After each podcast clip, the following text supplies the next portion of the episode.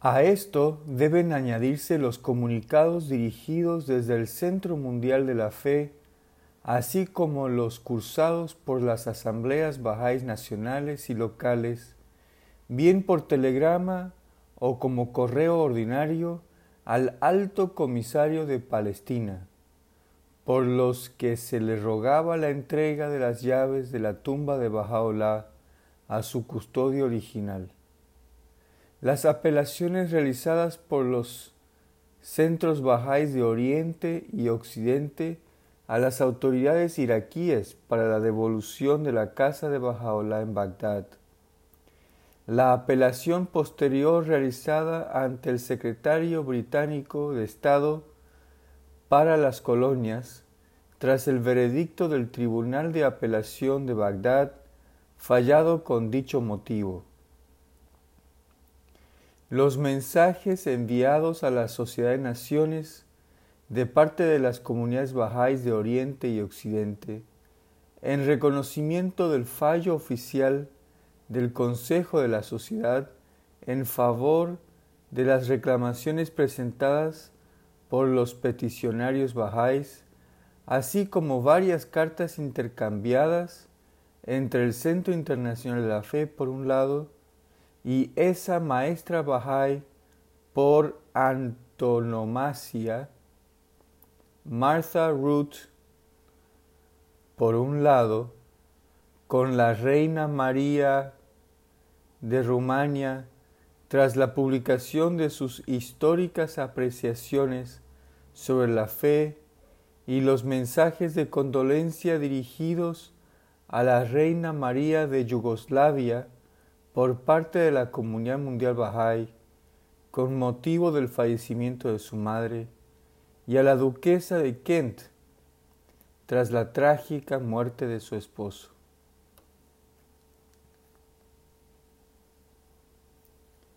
Tampoco deberíamos dejar de mencionar como hecho notable la petición enviada por la Asamblea Espiritual Nacional de los Bajáis de Irak a la Comisión de Mandatos de la Sociedad de Naciones tras la toma de la casa de Bahá'u'lláh en Bagdad o de los mensajes escritos enviados al rey Ghazi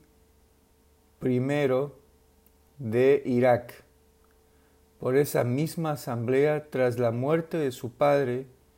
y con ocasión de sus nupcias o de sus condolencias transmitidas por escrito al actual regente de Irak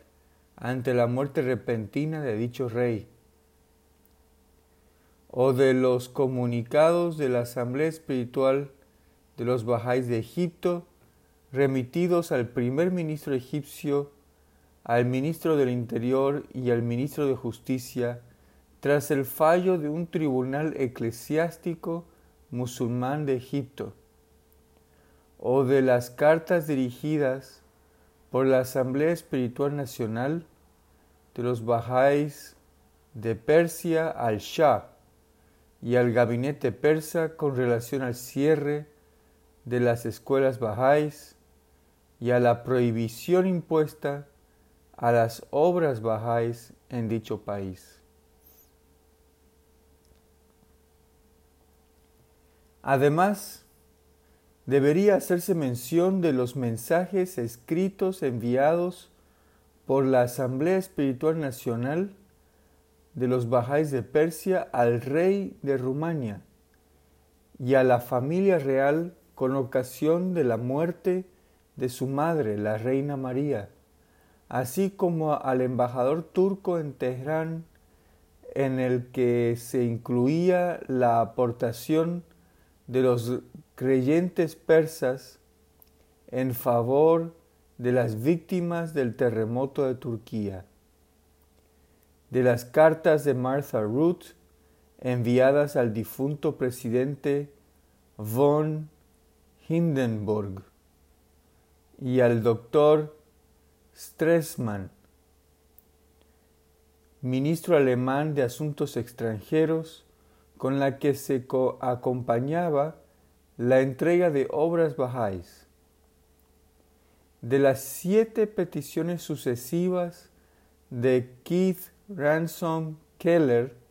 dirigidas al Shah de Persia y de sus numerosos comunicados enviados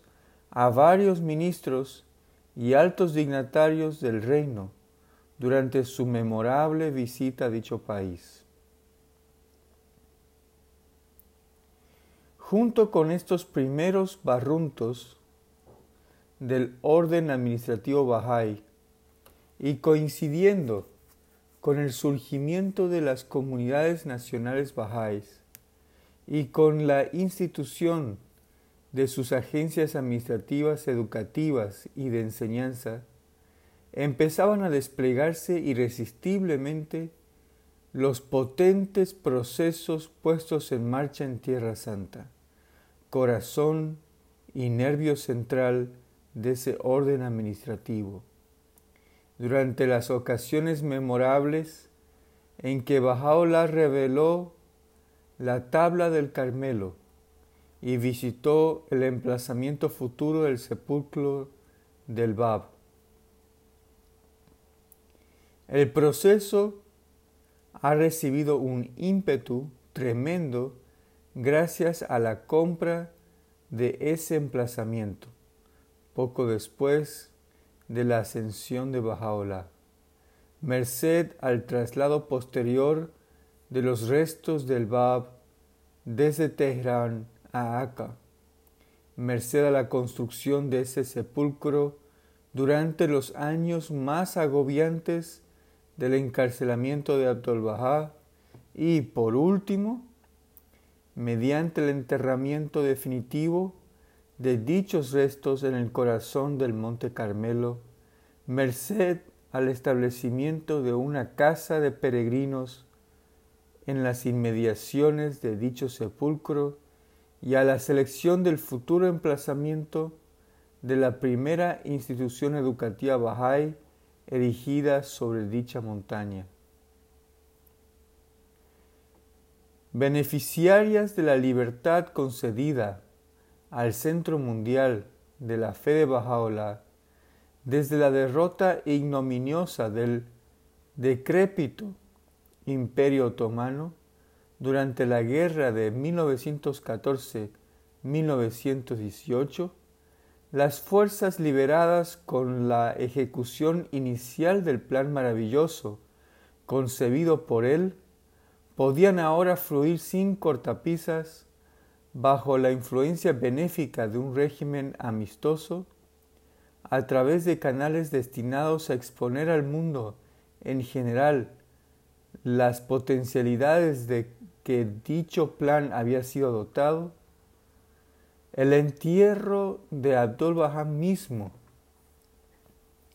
en una de las bóvedas del mausoleo del Bab, hecho que realzaba todavía más la sacralidad de la montaña. La instalación de una planta eléctrica la primera en su género en ser establecida en la ciudad de Haifa, la cual iba a anegar de luz la sepultura de alguien a quien, en sus propias palabras, se le había denegado incluso una lámpara encendida en la fortaleza prisión de Azerbaiyán. La construcción de tres cámaras más contiguas al sepulcro